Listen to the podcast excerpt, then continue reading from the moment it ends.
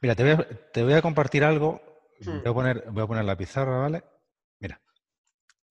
A ver si quiere. Aquí estamos. ¿Ves la pizarra, verdad? Sí. Vale, mira.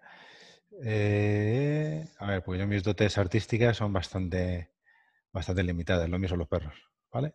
Esto, esto pretende, esto que te estoy dibujando pretende ser una pirámide, ¿vale? Hmm. Ahí va. Bueno, se me ha ido. Sí, igual. se entiende. ¿Vale? Esta pirámide se divide de la siguiente forma. Madre mía, las líneas rectas. es que en el ordenador es difícil. Y yo mi pulso también. Un pul- un pulso cirujano. ¿Vale? Esta pirámide, esto es. eh, esto es un tema de dinámicas de mercado, ¿vale? Esto es cómo, cómo funciona un mercado. Y esto es aplicable a cualquier profesión. ¿vale? Nosotros lo vamos, vamos a hablar ahora del adiestramiento, porque es lo que estamos tratando y es lo que, es lo que te Claro. aplica a ti, pero todos, que, o sea, que sepas que todos los mercados funcionan igual. Funciona ¿Vale? así, ¿no? En la cima, a- eh, arriba del todo, hay un 3%. Esto, es, esto representa el 3% del mercado. ¿Vale? O sea, tú ves, ves mi puntero también, ¿no? sí. Ve- Ves el lápiz, ¿no? Perfecto. Esto representa el 3% del mercado. ¿Cuál es ese 3% em, del mercado? Son esas personas que tienen lo que se conoce como un dolor grande. ¿Qué es eso? Que tienen una necesidad grande de contratar un adiestrador. Personas, yo qué sé, eh, su perro está mordiendo a, a su hijo, ¿vale? Em, Claro. tiene una lesión en la espalda increíble de los tirones de correa. Se pelea todos los días en el parque. O sea, es como, Dios, solucioname esto ya. Claro. Algo que lo necesitas ya. Eh, Vale, esto es el urgencia. 3%. ¿Qué es lo que ocurre con este 3%? Que es súper fácil conectar con él y que te contrate, súper sencillo, súper fácil. Y, pero también que suele ser un perfil de cliente muy malo, porque tiene demasiada ansiedad por conseguir el resultado. ¿Vale? Y a la vez, como es tan fácil de conseguir, todo el mercado se pega por él. Va por Claro, porque es súper fácil. Son, es esa gente que normalmente, que normalmente va a ti cuando estás entrenando en un parque, te ve con el chaleco y te contrata en el Claro. acto. Claro. ¿Vale? Esto es el 3%. ¿Vale? Que está guay. O sea, tener gente, o sea, solo salir a entrenar con tu perro al parque y conseguir clientes, ojalá, ojalá pasara así siempre, ¿no? Está genial. Debajo tenemos un 7%. Joder, el 7 también. Este es un 7. Parece, parece una letra china o algo así, ¿verdad? Em, No, pero se entiende.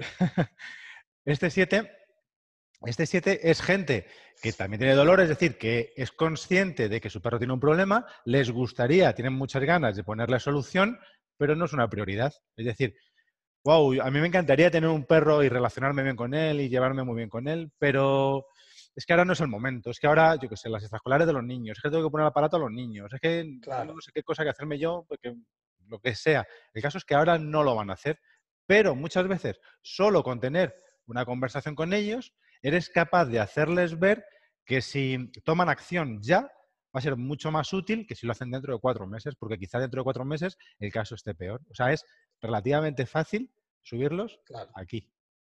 ¿Vale? Convencerlos, ¿no? Eso es.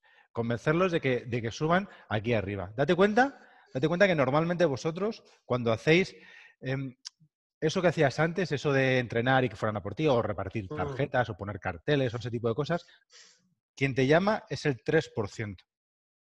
Entiendo. ¿Vale? Y fíjate cómo, cambiando un poco la forma de proceder, ya hemos añadido un 7% adicional. O sea, ya tenemos un Mm. 10% del mercado. ¿Vale? Ha cambiado mucho. Si seguimos bajando, si seguimos bajando, aquí tenemos un 30. Un 30. Bueno, no me ha quedado mal del todo este. Sí. Estos son personas que saben que tienen un problema, que su perro se comporta mal de una forma, eh, pues, o sea, que son conscientes de que su perro eh, podrá comportarse mucho mejor, pero no saben que hay, que hay una solución para ese problema que tiene su perro. ¿Vale?